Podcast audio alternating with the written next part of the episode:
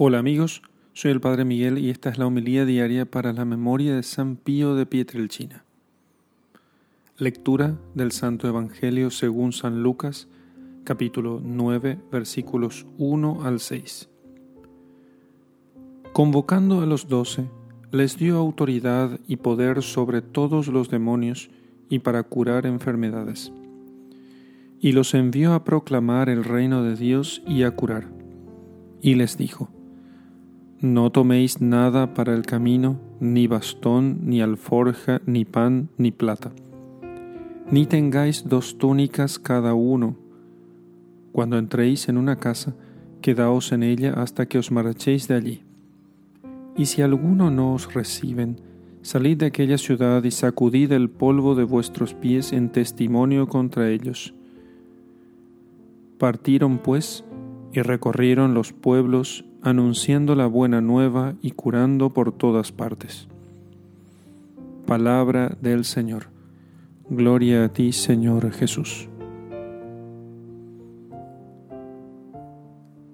San Pío de Pietrelcina, como el apóstol San Pablo, puso en el centro de su vida y obra la cruz de su Señor como su fuerza, su sabiduría, su gloria. Ha vivido siempre inflamado por el amor de Jesucristo y llegó a ser como Él en el sacrificio de sí mismo por la salvación del mundo. En su seguimiento e imitación de Cristo crucificado, fue San Pío tan generoso y perfecto que podría haber dicho, con Cristo he sido crucificado, y ya no vivo yo, sino Cristo quien vive en mí.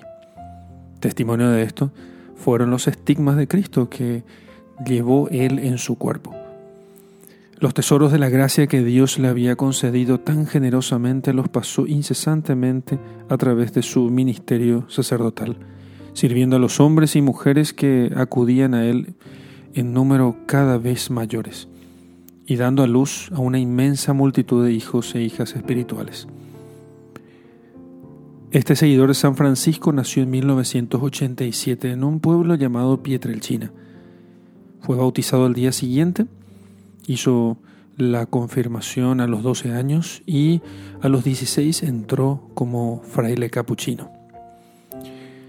Luego se ordenó como sacerdote varios años después y en septiembre de 1910 fue enviado al convento de San Giovanni Rotondo y allí permaneció hasta su muerte y allí se hizo muy famoso. Aunque no era eso lo que el padre Pío buscaba.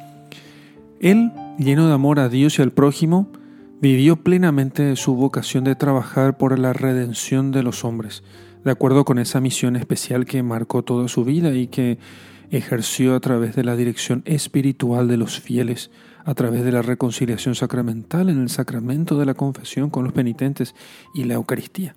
Estos eran los tres pilares de su ministerio y de su misión.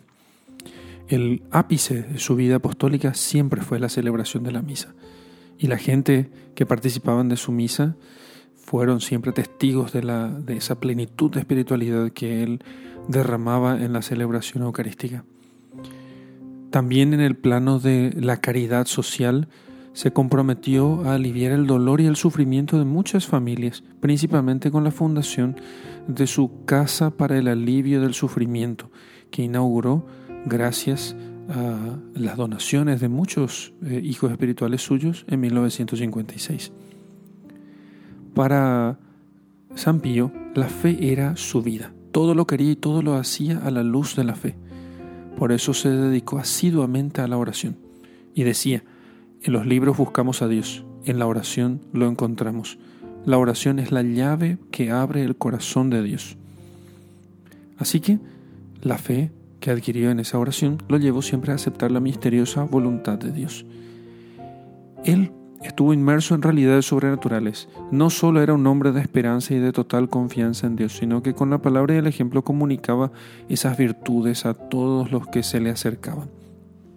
Así, el amor de Dios lo llenó y satisfizo todos sus deseos. La caridad, el amor, fue la principal inspiración de su día.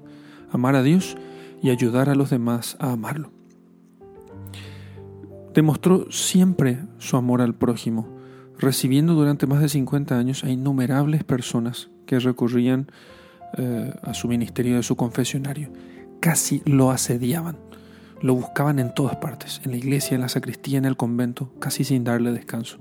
Pero se entregó a todos, revivando siempre la fe de aquellos que venían junto a él, impartiendo su gracia, trayendo luz, aunque a veces con firmeza, con la firmeza y dureza de los santos, pero sin que nunca en ellos faltara la caridad y la búsqueda de la conversión del pecador.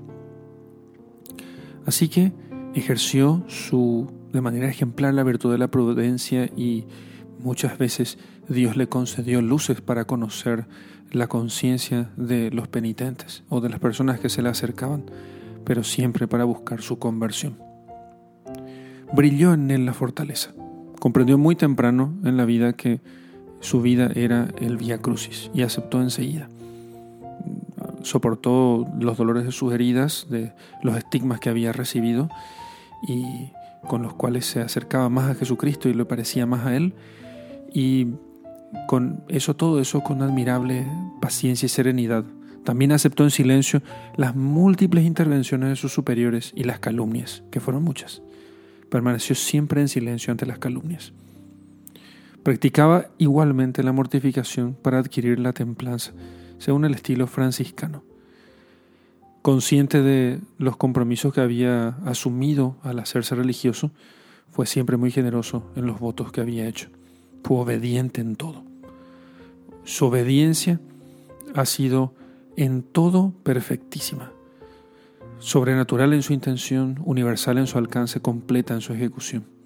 Vivió el espíritu de pobreza con total desprendimiento y siempre tuvo un gran amor por la virtud de la castidad se consideraba un inútil, indigno de los dones de Dios, aunque los había recibido muchos, lleno de debilidades y debilidad él mismo, así se consideraba.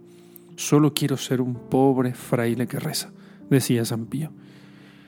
Y su salud, que no fue muy robusta, se fue deteriorando en los últimos años de su vida y dejó este mundo para volar a la casa del Padre en 1968, el 23 de septiembre. Pidamos a San Pío que nos alcance la gracia de poder imitarlo en sus virtudes, pero sobre todo de amar tanto a Jesucristo como lo amó Él, para que podamos nosotros ser parecidos a Cristo y llevar en nuestro corazón las marcas de su amor. En el nombre del Padre y del Hijo y del Espíritu Santo. Amén.